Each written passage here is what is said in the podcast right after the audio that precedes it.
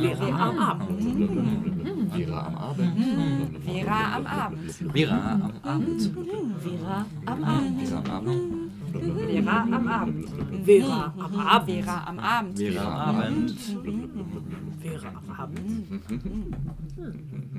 Vera am Abend.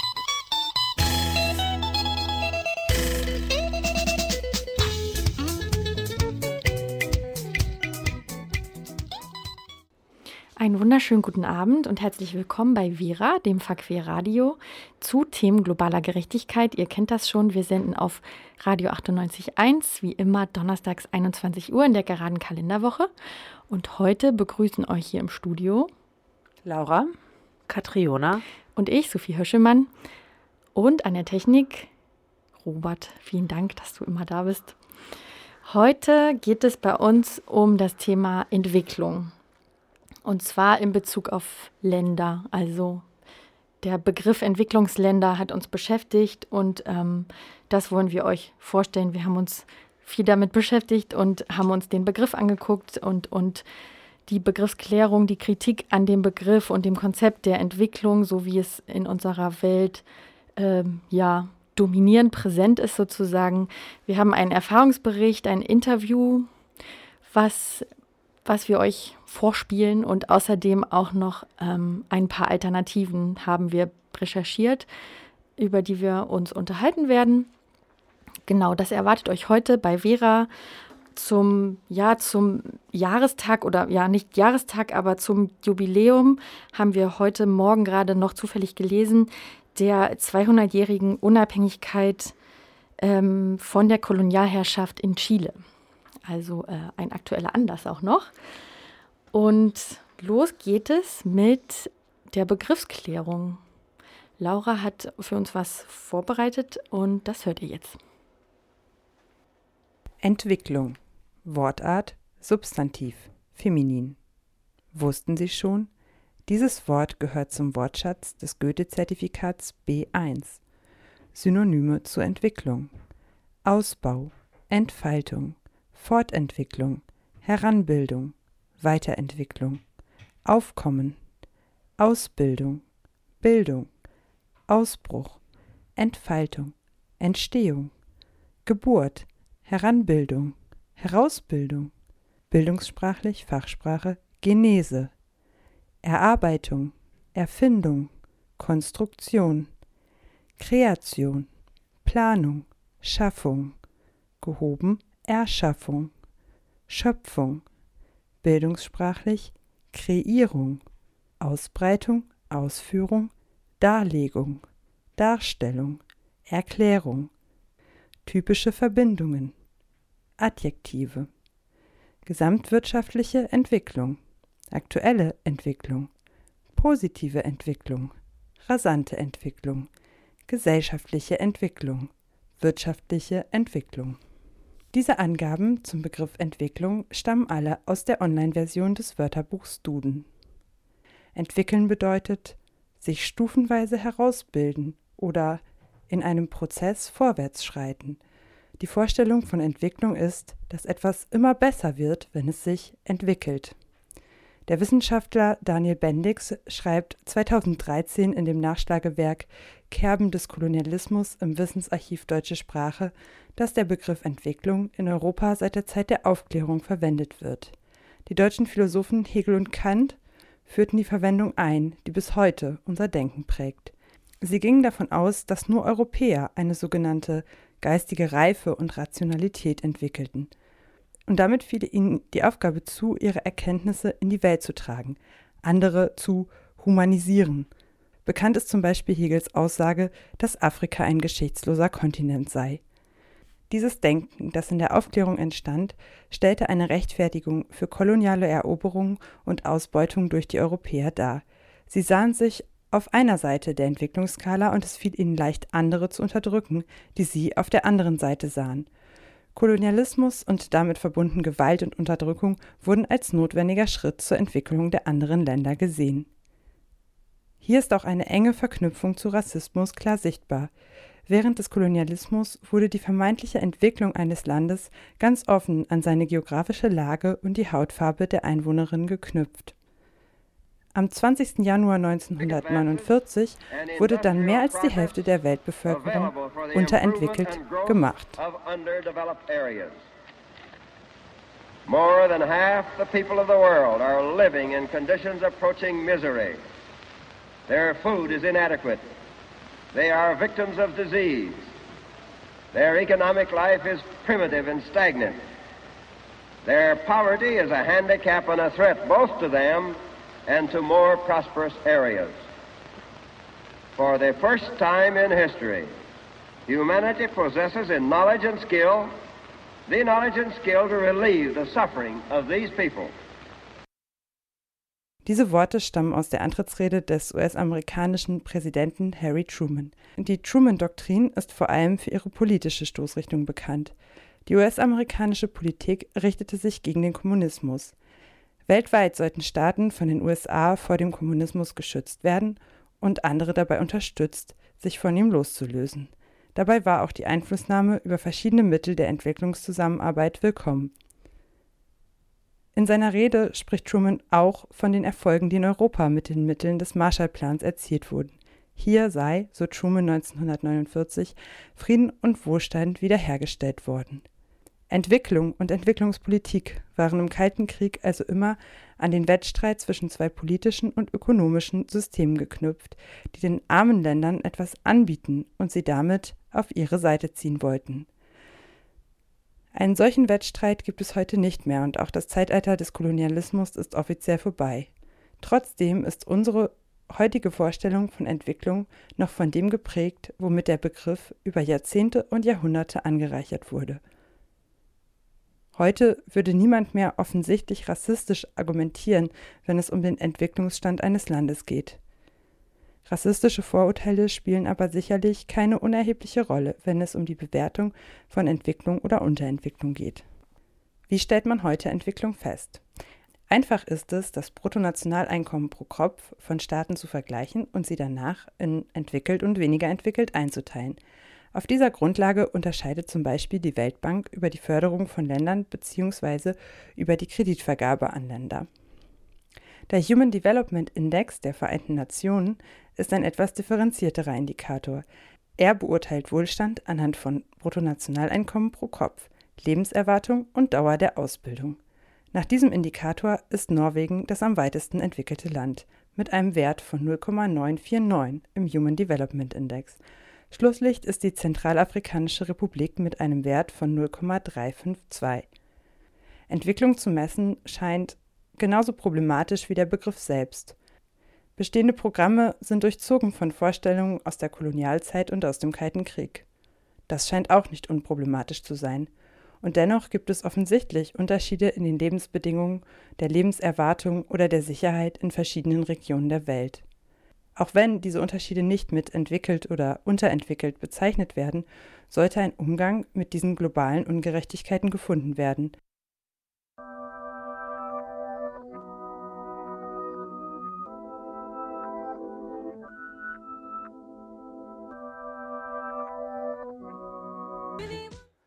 Das war der Song Development Boy von den SIPA Follies. Das habt ihr wahrscheinlich schon gehört, das ist nicht American Boy, nämlich das wäre das Original von Estelle, sondern das war eine Parodie von dem selbstbezeichneten Private Sector Girl featuring Lil NGO. Das ist ein Song und auch dazu ein sehr lustiges Video von zwei Studenten, Studentinnen der ähm, School of International Affairs in der Columbia University, die ihre Studieninhalte jedes Jahr in so einer jährlichen Show äh, mit viel Witz und Humor präsentieren. Es lohnt sich, sich das anzugucken. Genau, wir haben am Anfang der Sendung auch schon einen Song gehört. Ähm, der Song war von Queen Jane. Ähm, Queen Jane war eine Benga-Musikerin, die 2010 verstorben ist. Ähm, Benga, so wird ein Genre in der kenianischen Popmusik genannt. Und sie sang auf Kikuyu, einer Sprache der Bantu.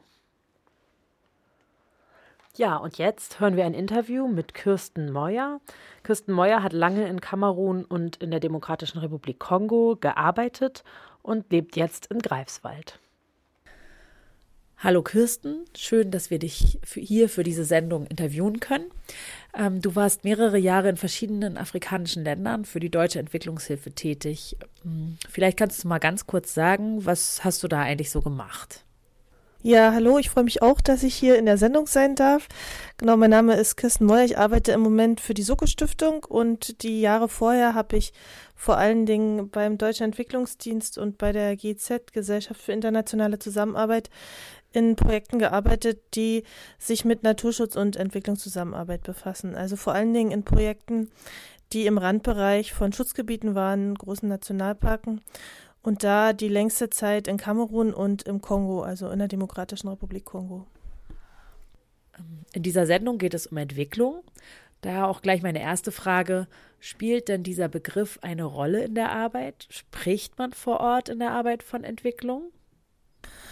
Ähm, der Begriff an sich sp äh, spielt schon eine Rolle in der Arbeit und ich glaube vor allen Dingen, wenn man in Ländern arbeitet, wo, also in Ländern des globalen Südens, wo die das Einkommen relativ niedrig ist, ähm, wo, wo es wenig Infrastruktur gibt und so weiter, ähm, spielt auch in Umweltprojekten der Begriff Entwicklung eine ziemlich zentrale Rolle, weil es ja einfach relativ viele Bedürfnisse gibt, ähm, die nicht erfüllt sind. Wie war der Begriff Entwicklung in der Arbeit, die du gemacht hast, konkret gefüllt? Ich habe in Projekten gearbeitet, die nennen sich auch integrierte Naturschutzentwicklungsprojekte. Und ähm, da ging es eben darum, in den, ähm, meistens darum, in den Anrainergemeinden von so Schutzgebieten Bedingungen zu schaffen, die ähm, dazu führen, dass die Menschen dort ihre ähm, Grundbedürfnisse erfüllt sehen, also ähm, die Dinge, an denen, an denen es meistens mangelt, also Infrastruktur, ähm, Produktivität in der Landwirtschaft, Einkommensmöglichkeiten zu schaffen oder zu verbessern um zu einem Entwicklungsbegriff beizutragen. Und was waren die konkreten Ziele, die da verfolgt wurden? Na, in so ähm, Randgebieten von, in so Randzonen von Schutzgebieten geht es oft darum, dass man in Naturschutzprojekten erstmal als allererstes aufhalten will, dass es eine große Naturzerstörung gibt, weil die Bevölkerung da in der Regel ziemlich stark auch von den Ressourcen abhängt, auch wenn es ihnen vielleicht nicht so bewusst ist und ähm, man versucht, dass ähm, die Dinge, die zur Naturzerstörung führen, eben anders abgedeckt werden können. Also zum Beispiel, wenn, ähm, wenn Menschen ihr, ihr Einkommen durch ähm, Wilderei ähm, oder naja, Jagd äh, und in, in Schutzgebieten ist es dann Wilderei von bedrohten Arten decken, dass man versucht, andere Einkommensquellen zu schaffen. Oder dass man, ähm, also im besten Fall sind die Projekte so aufgesetzt, dass sie, dass man erstmal eine gemeinsame Analyse macht, was sind so die Bedarfe, an was fehlt es. Und in den Gebieten, wo es normalerweise noch ähm, viel Natur gibt und schützenswerte Natur gibt, die sind in der Regel abgelegen. Die haben eine schlechte Infrastruktur, die haben wenig Bildung, die haben schlechten Zugang zu, ähm, zu Gesundheitswesen. Und das ist dann total, meistens total ähnlich, was die ähm, Menschen dort in den Gemeinden für Prioritäten haben. Also die wollen, die wollen eine Straße haben in der Regel, um ihre Produkte rauszubringen, um, um Zugang, um ihre Verwandten zu besuchen, um zu Märkten zu kommen, um zum Krankenhaus zu kommen, zu Schulen zu kommen. Also das heißt, ähm, in deinen Projekten, die du da umgesetzt hast, hattest du den Eindruck, dass auch die Ziele, mit denen du dort hingekommen bist, dass die sich auch gedeckt haben mit den Menschen, äh, mit den Zielen der Menschen vor Ort? Ähm, jein. Also ich würde sagen, im, im großen Übergeordneten schon. Aber dann in der Frage, was kann man realisieren mit Projektbudget, was ist möglich zu realisieren, ähm, wenn man bedenkt, dass ähm, manche Maßnahmen sich auch wieder negativ auf die Umwelt auswirken, mhm. gab es da schon Zielkonflikte. Aber die Frage, wie die Maßnahmen dann wirken und ob sie die Wirkung erzielen, die man haben will, ist auch schwierig. Hast du mal Situationen erlebt, wo es auch dazu kam, dass auch dann Ziele nochmal angepasst wurden? Oder sagst du, nee, die, es war tatsächlich so nah beieinander und nur in der Umsetzung problematisch, dass da keine Anpassung stattfinden musste? Oder kannst du dich an sowas erinnern? In der Regel hat man einen gewissen Spielraum, Ziele ein bisschen anzupassen in den Details, aber im, im Großen und Ganzen ähm, kann man nicht ein Programm komplett umdrehen.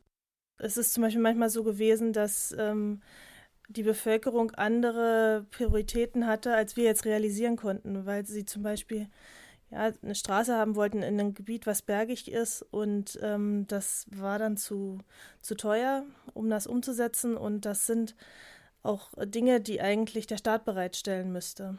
Ihr habt ja auch mit staatlichen Strukturen zusammengearbeitet tatsächlich in den Projekten und hattest du da das Gefühl, dass ähm, auch deine Vorstellung von Entwicklung oder nicht deine persönliche, sondern dein Auftrag quasi sich auch gedeckt hat mit den staatlichen ähm, Einrichtungen vor Ort?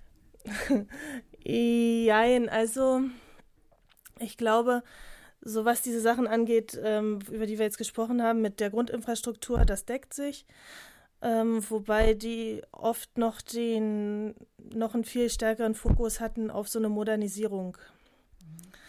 Und ähm, oft aus so einer Umweltschutzsicht ist es oft auch interessant, traditionelle Formen zu erhalten. Also irgendwie so traditionelle Sammelwirtschaft ähm, zu legalisieren und so zu regulieren, dass sie eben nicht schadet, dass nur ähm, eine bestimmte Anzahl von Menschen ein Sammelrecht bekommt, die jetzt von dort kommen oder so. Und, und ich hatte oft den Eindruck, dass so ähm, für die staatlichen Stellen, sie wollten eigentlich lieber was was jetzt erstmal so, ich sag mal, moderner wirkt, also was mehr nach, in Richtung Landwirtschaft geht, am besten vielleicht auch noch ein bisschen in Industrie, Richtung Industrialisierung.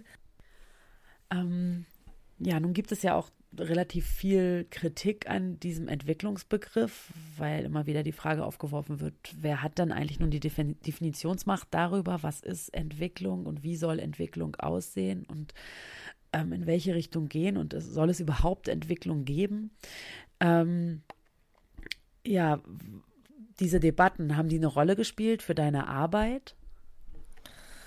Ähm, na, gerade im Umweltschutzbereich sind ja die ganzen Konzepte, die eigentlich als äh, wenig entwickelt oder alt traditionell gelten, ja oft die, die eigentlich besonders ähm, umweltfreundlich sind oder besonders äh, sicher für den Kleinbauern oder für den, den Anrainer, sodass ähm, äh, wenn, wenn du jetzt äh, irgendwelche kleinbäuerlichen Anbausysteme nimmst, wo man alles durcheinander mischt oder irgendwie ähm, Sammelwirtschaft, wo man dann vielleicht oder wo man dann vielleicht auch noch ein paar von den Wildbäumen domestiziert und so, ähm, die sind auch produktiv, die sind sicher, die sind, die sind total überkommen und alt und gelten auch oft in den jeweiligen Ländern als äh, vielleicht unattraktiv, ja, und unmodern und unentwickelt. Ähm, aber die sind sicher, aber die sind natürlich nicht so, du hast halt nicht die hohe Produktivität, wie, wie du es bei irgendwelchen anderen Sachen hättest. Und ähm, dann kommt es, glaube ich, darauf an, was es so für ein Selbstbewusstsein gibt in den jeweiligen Ländern für das Vertreten von so alten Konzepten oder tradierten Methoden. Ähm, ich glaube, also gerade in Lateinamerika gibt es ja da relativ viel, ähm, was jetzt auch aufkommt. Das war jetzt in den Ländern, wo ich bisher gearbeitet habe, also gerade in so abgelegenen Gegenden von Kongo und Kamerun, leider oft nicht so was, wo, ja, wo vieles dran schuld ist. Ne? Einmal die äh, Abgelegenheit, dass man vielleicht nicht so, nicht, nicht weiß, was alles schon schiefgelaufen ist oder dass man sich einfach nur wünscht, dass es irgendwas Modernes kommt. Da spielt sicher auch der Kolonialismus mit rein, der Kolonialkomplex, dass man irgendwie Schwierigkeiten hat, daran zu glauben, dass die alten, althergebrachten Sachen auch gut sind. Ähm, aber ich glaube, dass man da mit diesen, gerade mit dem, was jetzt nicht so sexy ist im, äh, im Entwicklungsbegriff, eigentlich schon ganz gute Sachen machen kann. Du hast für zwei verschiedene Arbeitgeber gearbeitet. Erst für den Deutschen Entwicklungsdienst und dann für die Gesellschaft für internationale Zusammenarbeit. Ähm, hast du in dieser Zeit feststellen können, dass es unterschiedliche Herangehensweisen von beiden gab ähm, an, an die Frage, was ist denn eigentlich eine richtige und eine gute Entwicklung? Ja, als es, ähm, also als es den Deutschen Entwicklungsdienst noch gab, den gibt es ja nicht mehr, der ist ja aufgegangen in der Gesellschaft für internationale Zusammenarbeit, gab es da sicherlich ähm, durchaus unterschiedliche Ansichten und auch relativ viel Streit zwischen den unterschiedlichen Organisationen. Der Entwicklungsdienst war halt viel stärker auf so eine ähm, auf so eine Mikroebene orientiert, auf äh, auf das, was auf Dorfebene passiert. Viel mehr so klein-klein ins Detail, an der Basis arbeiten, ähm, dörfliche Organisationen stärken und so weiter. Und bei der GEZ ging es schon eher Das gibt es auch, aber der Fokus ist viel stärker auf einer nationalstaatlichen Ebene und die Unterstützung von Partnern ähm, auf Ministerialebene und so weiter, damit die eben in die Lage versetzt werden, diese ähm, ihre Aufgaben zu erfüllen. Okay. Vielen Dank äh, für diese Einschätzung auch nochmal und vielen Dank für das Interview. Ähm, schönen Abend noch. Ja, danke.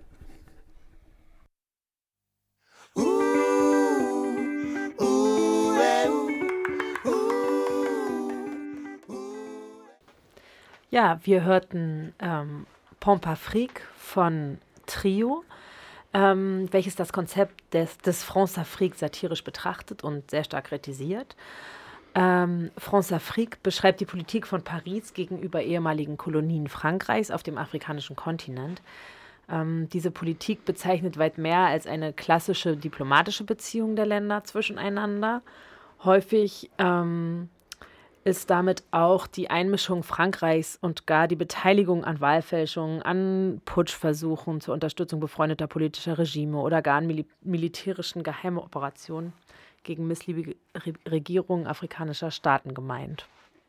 Diesen Song habt ihr gehört bei Vera am Abend und er passt zum Thema, wie so häufig bei Vera.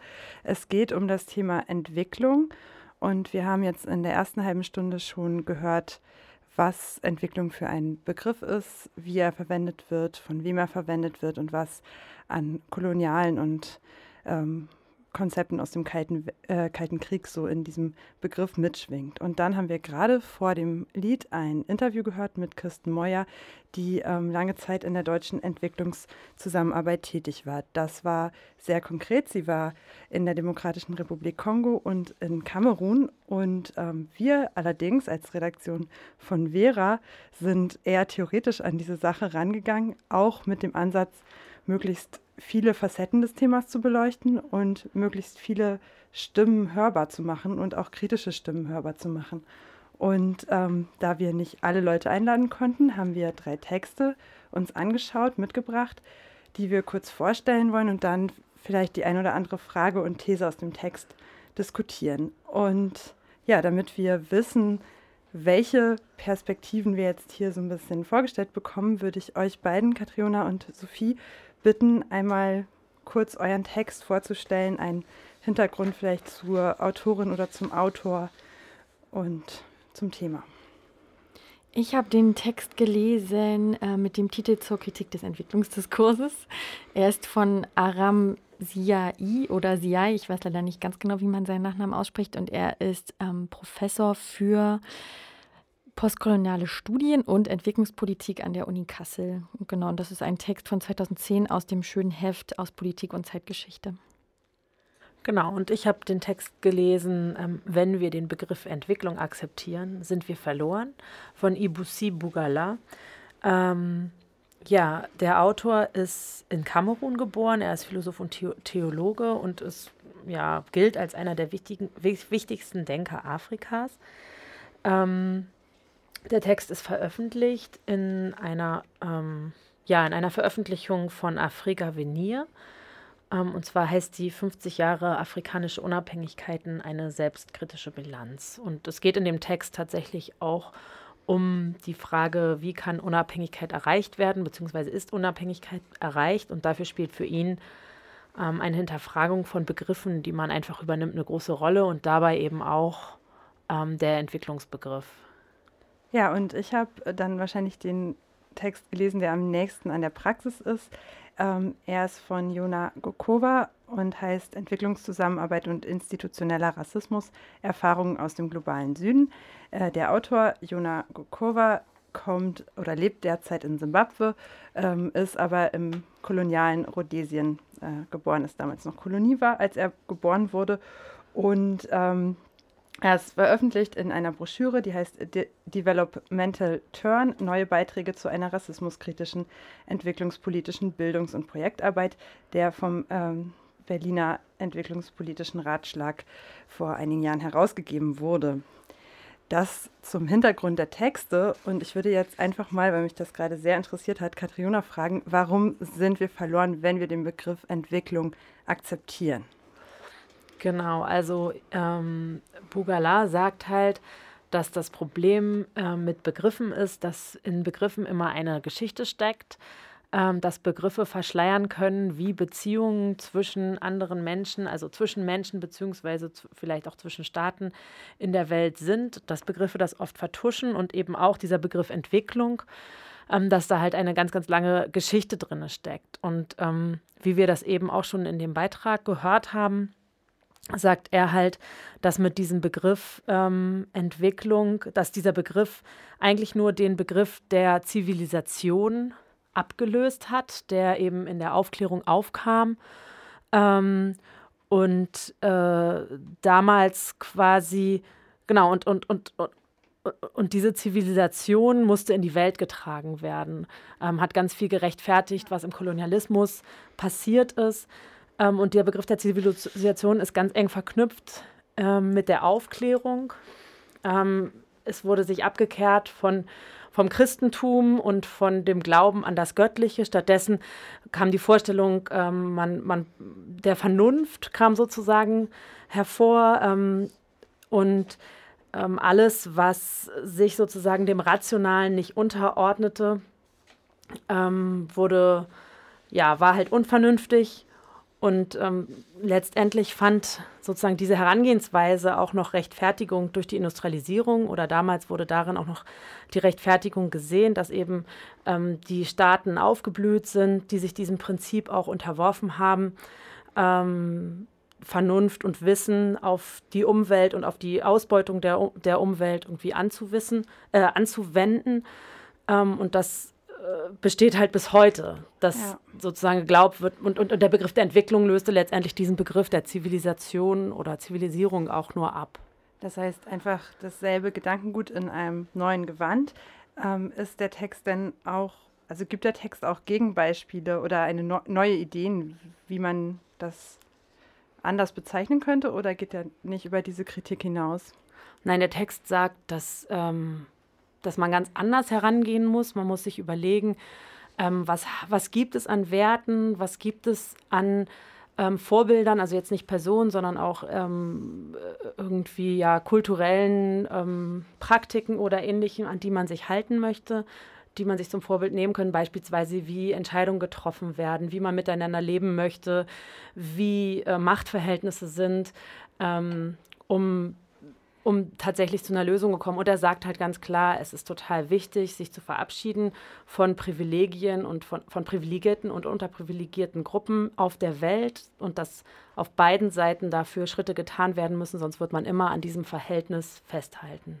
Das ähm, ist auch ganz interessant. Festkleben. Das ist interessant auch in meinem Text von äh, Jona Gokova, der eben in, in der Entwicklungszusammenarbeit gearbeitet hat in Simbabwe und der eben dann sagt, dass eigentlich auf einer persönlichen Ebene mit seinen Kolleginnen und Kollegen, auch denen aus dem globalen Norden, auch den weißen Kolleginnen, ähm, es ein großes Bewusstsein für eben diese Privilegien auch gibt, dass die eigentlich selbst auch gemeinsam etwas verändern wollen in der Welt und dass das Problem aber eher der institutionelle Rassismus ist, dass die Entwicklungszusammenarbeit als Institution so nah an kolonialen Praktiken ist, wo es eben vor allem darum ging, ähm, Ressourcen aus den Ländern des globalen Südens zu holen und dass er deswegen sagt, der Entwicklungsbegriff basiert auf diesem, diesen kolonialen Praktiken immer noch und genau, macht es halt eben mit dem Kleinen und dem Großen. Also sozusagen institutionell ist der Rassismus noch da, ist das koloniale Erbe noch da. Es gibt aber viele Menschen, die tätig sind in dem Bereich und die das ganz anders machen. Ja, und dann haben wir noch die die wissenschaftliche Perspektive. Was ist denn noch ein Punkt aus wissenschaftlicher Perspektive oder aus der Perspektive Ramsiais, die man noch hinzufügen könnte?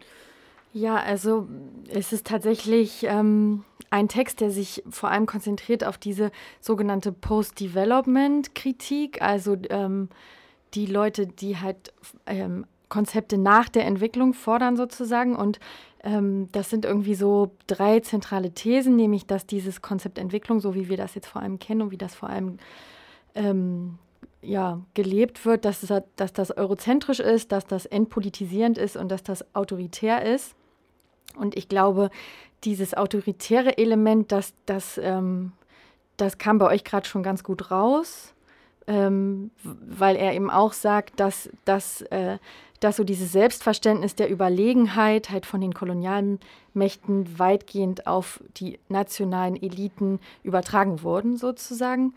Und auch dieses eurozentrische Element ähm, ist damit eng verknüpft, dass sozusagen im globalen Norden oder jetzt in dem Fall dann eben in Europa irgendwie das Wissen für Lösungen, das Wissen für Diagnosen und die Therapie, die es dafür braucht, verortet sind. Ähm, und das ist halt auch dieses Überlegenheitsdenken, wie er das bezeichnet.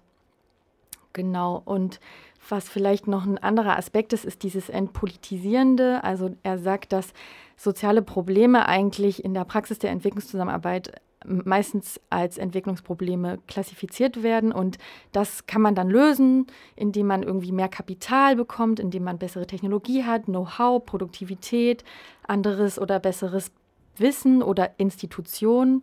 Ähm, und das, also dem dienen dann eben auch die Projekte und Programme der sogenannten Entwicklungszusammenarbeit. Und das sieht er halt als was Unpolitisches. Und er, er sagt, oder seine Kritik ist, dass so alternative Sichtweisen, die auch irgendwie Machtasymmetrien, Verteilungskonflikte oder politische Entscheidungen anprangern, da eigentlich keinen Platz finden. Und alles, was irgendwie so ein bisschen in eine revolutionäre Richtung geht, weg von diesen technischen Lösungen, halt eigentlich ähm, notwendig wäre, aber oft, ja, oft ausgebremst wird. Ja, es gibt hier in dem Text so eine Überschrift, ähm, die das auch nochmal aus der Perspektive vielleicht von Jona Gokova zusammenfasst, Wohltätigkeit statt Solidarität. Ähm, es wird eben keine Solidarität gelebt, sondern die, Leute, die Entwicklungszusammenarbeit machen, sind dann oder die Institutionen geben sich als wohltätig. Ja, wir haben ähm, noch viele spannende Themen in diesen Texten. Wir werden auf Aram Ziai zumindest ja nochmal später in der Sendung zu sprechen kommen. Und deswegen würde ich sagen, machen wir jetzt erstmal weiter mit Musik. Was gibt es da? Wir hören jetzt einen Song ähm, von Al-Haji Kwabena Frimpong. Ich spreche den Song jetzt nicht aus. Ich glaube, das kriege ich nicht vernünftig hin. Auf jeden Fall war er ein ghanaischer Highlife-Musiker. Und Highlife ist wohl ein Musikgenre, das sich Anfang des 20. Jahrhunderts in Ghana ausbildete. Und die melodischen und rhythmischen Strukturen dieser traditionellen Musik ähm, gehört zu der Gruppe der Akan, welche unter anderem in Ghana und der Elfenbeinküste leben.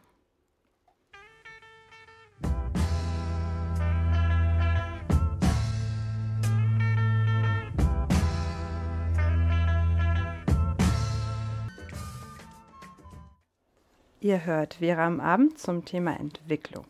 Und als ein, entwickl ein entwickeltes Land oder ein Industrieland gilt ja meistens ein Land im globalen Norden, in dem es irgendwie ein höheres Pro-Kopf-Einkommen gibt und die Lebenserwartung höher ist und es diese längere Ausbildungsdauer gibt. Das hatte ich schon am Anfang in dem Beitrag gesagt, als es um den Human Development Index geht. Vielleicht erinnert ihr euch, Norwegen Platz 1 und so. Genau, wer da jetzt nicht so viele Punkte hat, wie zum Beispiel die Zentralafrikanische Republik, gilt dann als unterentwickelt. Das sagt so die Weltbank oder auch verschiedene Entwicklungsprogramme. Es gibt aber auch viel Kritik. Wir haben uns auf einer theoretischen Ebene damit schon beschäftigt. Was fehlt denn an diesen Indizes, an diesen Messinstrumenten? Ja, also das bezieht sich meistens auf die Indikatoren, die in diese Indizes einfließen. Und da kann man unglaublich viele Vorschläge und Beispiele für weitere Kriterien finden, die man da jetzt noch berücksichtigen sollte. Ich habe mich ja jetzt viel mit diesem Ara Siai beschäftigt, was er so geschrieben und gesagt hat. Und ähm, er nennt zum Beispiel als mögliche weitere Indikatoren zum Beispiel sowas wie Selbstbestimmung, der Grad an Selbstbestimmung, soziale Gleichheit, so, sozialer Zusammenhalt, Gastfreundschaft, um, Umgang mit alten Menschen oder Menschen mit Behinderung. Also die Liste ist endlos. Ganz häufig betont wird auf jeden Fall auch der Umweltaspekt, also vor allem Ressourcenverbrauch und Verhältnis zur Natur. Aber gibt es denn dann ähm, irgendwelche Forscherinnen, die solche Indizes auch nutzen oder die Alternativentwicklung oder Nichtentwicklung messen? Ja, es gibt so verschiedene Versuche. Ähm, und eins davon ist zum Beispiel dieses, äh, dieser Happy Planet Index. Das, das klingt ist, schön. ja, das klingt schön. Das ist eigentlich vor allem ein Indikator für ökologische Effizienz, mit der eine Nation ihr Wohlbefinden generiert. So. Und also da geht es ums Wohlbefinden und die wird erhoben, also das wird erhoben zusammen mit der durchschnittlichen Lebenserwartung und dem sogenannten ökologischen Fußabdruck. Also das sind so die drei Dinge, die da abgeglichen werden. Und es geht darum auszusagen, welches Land das Wohlbefinden der heutigen Generation maximiert und dabei die entstehenden Umweltbelastungen gleichzeitig minimiert. Das geht halt doll in so eine Richtung auch zu sagen, ja, die tollen entwickelten Staaten, die haben halt echt eine scheiß ökologische Bilanz. Und da muss man diesen ökologischen Fußabdruck mit aufnehmen. Aber es gibt auch ganz viel Kritik an diesem Index. Also es ist jetzt auch nicht ja. das Gelbe vom Ei, aber es ist mal ein anderer Ansatz. Und dann kann man auch Bruttonationalglück messen, habe ich gehört. Ja, das ist, glaube ich, relativ be bekannt. Äh, das südasiatische Königreich Bhutan hat das entworfen und misst das auch und versucht das auch irgendwie in ihre po Politik und Strategien im Land mit einzubeziehen. Und da geht es ja um eine nachhaltige Entwicklung der Gesellschaft wohl, die gesehen wird als Zusammenspiel von materiellen, kulturellen und spirituellen ähm, Indikatoren oder ja, äh, Aspekten. Und ja. das wird aber, ja, das ist das einzige Land, in dem das durchgeführt wird. Also man kann damit jetzt nicht Länder vergleichen. Und gerade die, äh, die Methoden der Erhebung und Auswertung werden da auch kritisiert. Also das sind so die Versuche, Entwicklung zu messen oder andere Faktoren zu messen, mhm. Nichtentwicklung. Ähm, jetzt nochmal wieder auf unsere geliebte theoretische Ebene, so an, dem, an der Idee von Entwicklung allgemein. Ähm, kannst du auch dazu äh, andere Ansätze vorstellen, mit denen du dich beschäftigt hast? Ja, das ist tatsächlich ziemlich ausufernd. Ähm, da habe ich relativ viel gefunden. Ich hatte auch die ganze Zeit das Gefühl, je mehr ich da suche, desto mehr finde ich. Ähm, ja, also ich, ich kann, glaube ich, jetzt nicht alles benennen. Es, es, ähm, es gibt zum Beispiel diesen Befähigungsansatz oder den sogenannten Capability Approach, den äh, der indische Ökonom Amartya Sen zusammen mit Martha Nussbaum entworfen hat. Der wird auch sogar von der Weltbank äh, und gleichzeitig aber auch von so aktivistischeren Initiativen anerkannt. Und da geht es halt irgendwie darum, dass die Aneignung von äh, von bestimmten Fähigkeiten zur sogenannten Existenzbewältigung durch Armut blockiert wird. Und ganz wichtig ist aber dabei, dass es halt nicht die Einkommensarmut ist, sondern so Dinge wie Krankheit, Mangelernährung, fehlender Zugang zu Wissen. Genau.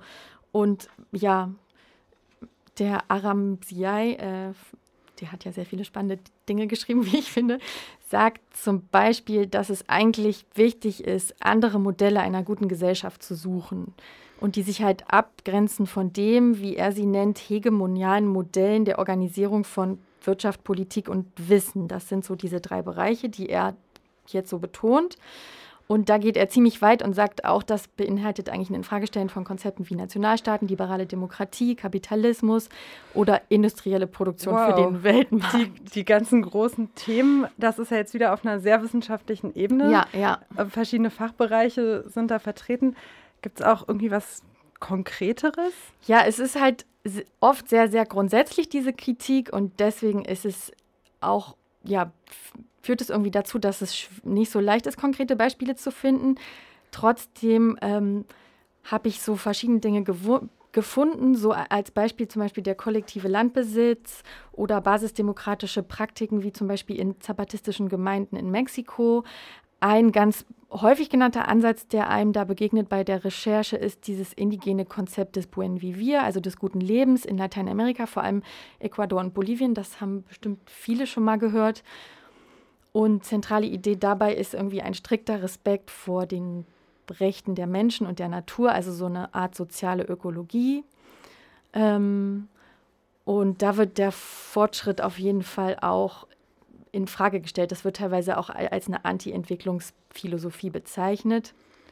Auch wenn da der Vorwurf ist, dass es irgendwie für die Probleme der Armut und so Akkumulation von Reichtum auch nicht wirklich eine Lösung gibt und es halt in der praktischen Anwendung dann auch teilweise seinen Grundprinzipien nicht treu bleibt. Aber es ist halt tr trotzdem irgendwie eine Öffnung einer Diskussion, weil es so ein bisschen äh, bestimmte gesellschaftliche und wirtschaftliche Bereiche potenziell neu konzeptionieren kann. Und ähm, gibt es auch auf dem afrikanischen Kontinent solche Beispiele oder nur in Lateinamerika? Nö, das, äh, das auf gar keinen Fall nur dort. Aber also was mir jetzt am meisten auch so in, immer in einem Zusammenhang mit, äh, mit Buen Vivir begegnet ist, ist dieses sogenannte Ubuntu. Das ist wohl vor allem im südlichen Afrika bekannt. Ich würde es irgendwie eher eine Philosophie nennen, aber das ist wahrscheinlich auch mein persönlicher Blick als in Deutschland und Europa sozialisierte. Und das ist irgendwie, ja, das ist, da steht irgendwie so die, auch die Gemeinschaft im Vordergrund. Und so ein Leitsatz, den ich gelesen habe, ist so, ähm, People are not people without other people. Also es braucht Menschen sozusagen, um selber Mensch zu sein. Und das ist irgendwie auch so das Zentrale. Es geht um Respekt und Hilfsbereitschaft, um Teilen, Vertrauen und Selbstlosigkeit. Und das klingt natürlich irgendwie wahrscheinlich total weich und unkonkret. Und das war es für mich auch. Aber es, es steht halt schon für eine Priorisierung oder also für eine andere Priorisierung als die des Kapitals und des Profits. Genau, ja, aber und eigentlich eine, die ja auch mit äh, manchmal mit Menschen oder mit Entwicklungszusammenarbeit assoziiert wird, die halt nicht äh, freier Handel ist, sondern irgendwie Gutes tun will. Ähm, das war ja der dritte Schwerpunkt unserer Sendung, Entwicklungszusammenarbeit. Ähm, auch da gab, gibt es viel Kritik und man kann vieles verändern. Gibt es da auch konkrete Vorschläge, die du gefunden hast für Alternativen? Ja, also das ist natürlich dann alles nicht mehr so ganz grundsätzlich und radikal. Ähm, vieles, was man da findet, ähm, da geht es um so, ähm, ja, da gibt es zum Beispiel so Vorschläge, wie dass man irgendwie die Hierarchien zwischen den Ländern des Nordens und den Ländern des Südens, zwischen den sogenannten Geber- und Nehmerländern ähm, abbauen muss. Also dass irgendwie dieses Problemlösungs wissen zum Beispiel, dass die Expertise nicht nur als irgendwie im Norden gesehen wird, sondern dass es die auch im globalen Süden gibt und dass man vielleicht weniger sozusagen weiße Entwicklungsexpertinnen in den Süden verschicken muss, sondern mehr einen Austausch fördern muss. Da, da ist zum Beispiel ein erster ganz praktischer Schritt dieser, diese Einführung von so einer Reverse-Komponente im Weltmärzprogramm, also dass auch Leute aus dem globalen Süden nach Deutschland kommen können für einen Freiwilligendienst. Genau, und ähm, das, das hat auch was mit Machtverhältnissen zu tun. Also Hierarchien ist da ein großes Thema und radikalere Ansätze sind zwei. Und zwar ist das einmal die sogenannten Reparationszahlungen, also ein Schadensersatz, wie es zum Beispiel ja die äh, Hinterbliebenen der He Herero fordern und auch schon eine ähm, gegen die Deutsche Bank und andere deutsche Firmen geklagt haben wegen des Völkermordes, an dem Deutschland beteiligt war. Und ein andere, ja, ein weitere Forderung ist, die Entwicklungszusammenarbeit ganz abzuschaffen. Das gibt es auf jeden Fall auch. Okay. Ja, vielen Dank, dass du dich mit diesen Konzepten und ganzen Kritik noch Sachen nochmal auseinandergesetzt hast und so für uns zusammengefasst hast. Ja, wir sind jetzt am Ende unserer Sendung angekommen. Heute ähm, mit großen Sprachanteilen. Ja, ihr habt gehört, wir haben uns mit dem Begriff der Entwicklung beschäftigt. Es gibt viel Kritik an diesem äh, Begriff. Es ist auch schon sehr, sehr viel in Bewegung, wie wir eben gerade gehört haben. Ähm, ja, es ist dennoch die Frage, kann dieses Paradigma abgelöst werden? dass äh, westliche Lebensmodelle, dass quasi immer noch westliche Lebensmodelle als grundlegend annimmt. Ähm, denn in der Praxis sieht es so aus, dass Grundbedürfnisse oder sehr, sehr grundlegende Bedürfnisse nicht weiterhin unbefriedigt sind in weiten Teilen der Welt. Und es ist wichtig, jetzt in diesem Bereich aktiv zu sein und ähm, zu arbeiten. Ähm, und ja, es bleibt die Frage offen, welche Rolle spielen dabei Länder wie Deutschland?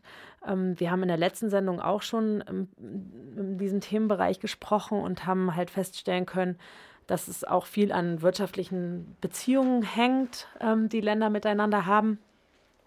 Also auch dem, in dem Bereich ist noch einiges nach oben offen, was getan werden kann. Ähm, aber vor allem auch die Frage, welche Rolle spielen Akteure vor Ort? Also Akteure, die keine Opfer sein wollen, die selber Verantwortung übernehmen wollen. Gibt es starke Alternativkonzepte? Gibt es lokale Akteure, die einen Weg finden, etwas zu verändern oder etwas, ja, Kleinigkeiten einzubringen, um was zu verändern?